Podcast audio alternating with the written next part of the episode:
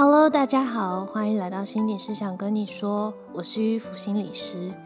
最近有一些就有 Podcast 认识我们的朋友回馈说，从我们的脸书专业里面找到了不少咨商或心理治疗的相关知识，就好像在挖宝一样。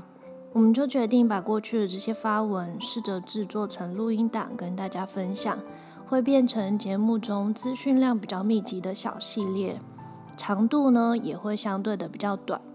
我们还会在标题上面打星星，告诉大家重点在这里哦。如果你觉得有帮助，或身边的人可能会有需要的话，欢迎你帮我们分享出去。这系列将会不定期更新，也会把文章连接放在 show note 里面。大部分的内容应该会是由我们分开来录音的，所以如果你比较喜欢闲聊或访谈内容的话，还是可以期待我们每周更新的主要节目哦。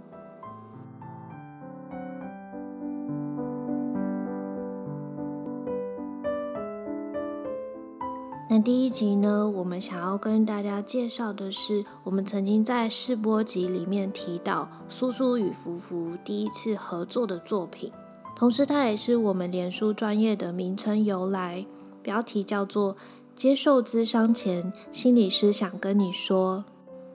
大家可能多少都听过心理治疗或心理咨商，不过心理咨商到底要如何进行呢？在咨商室里面，我需要做些什么？那心理师会跟我一起做什么？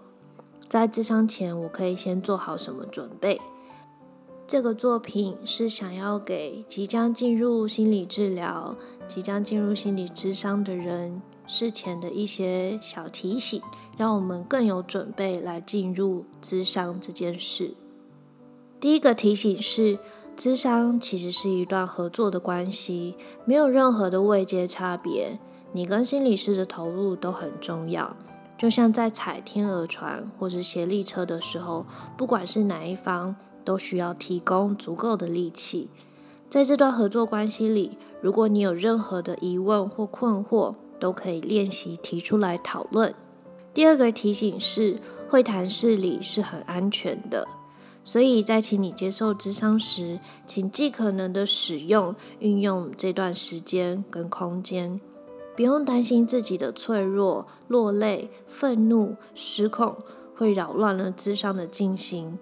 心理师都会陪伴你走过，而成长就是这样发生的。在智商中尽可能保持诚实，心理师更能认识你这个人，进而协助你找到更多可能。第三个提醒是，智商可能会让你有点不舒服。因为我们正在温柔地碰触那些让我们感觉受伤的事，而不舒服其实是成长，让伤口愈合的原料。你将发现你比自己想的还要勇敢与坚强，而心理师就是你疗伤之旅这条路上的伙伴。第四个提醒是找到目标，在咨商中，主角是你，而你又是自己的专家。那心理师会跟你一起探讨困扰是什么，还有困扰可能的成因是什么。接着我们一起讨论，找到一个前进的方向。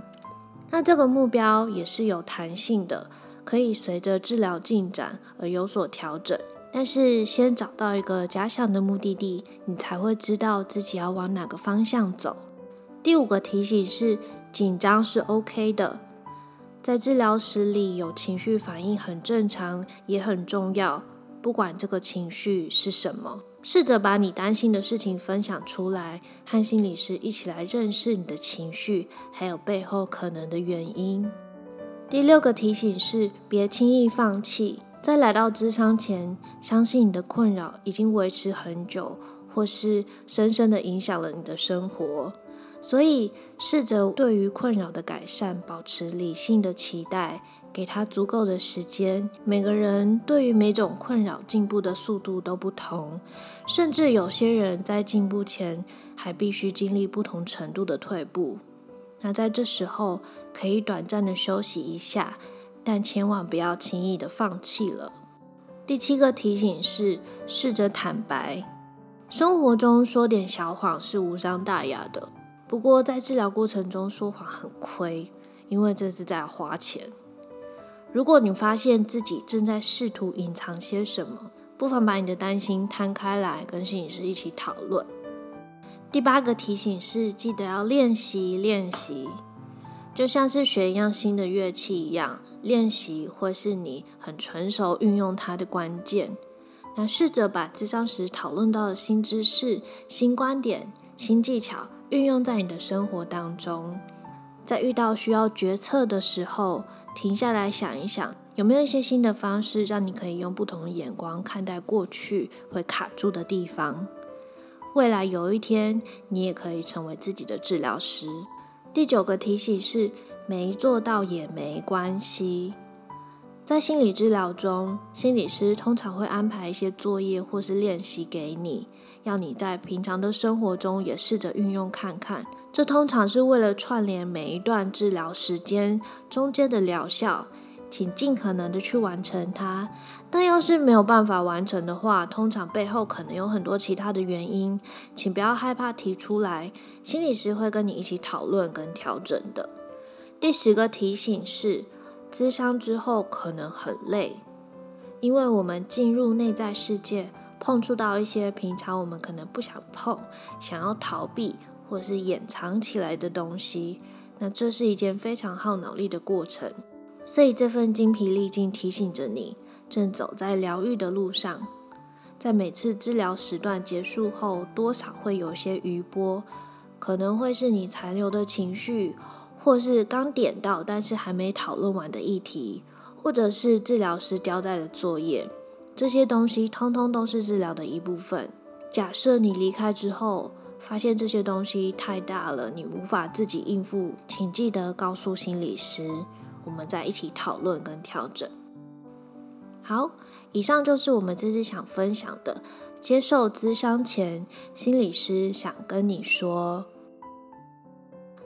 这份资料当初也被许多人的分享。传递到了我没有想过他会去的地方，很感谢大家的喜欢，也很开心听到一些回馈说这份资料帮助了不少人。如果你也想要分享转录的话，欢迎你在不更动作品内容以及标明来源的状态之下分享出去给所有需要的人。好，我们这集就到这里，谢谢你的收听，拜拜。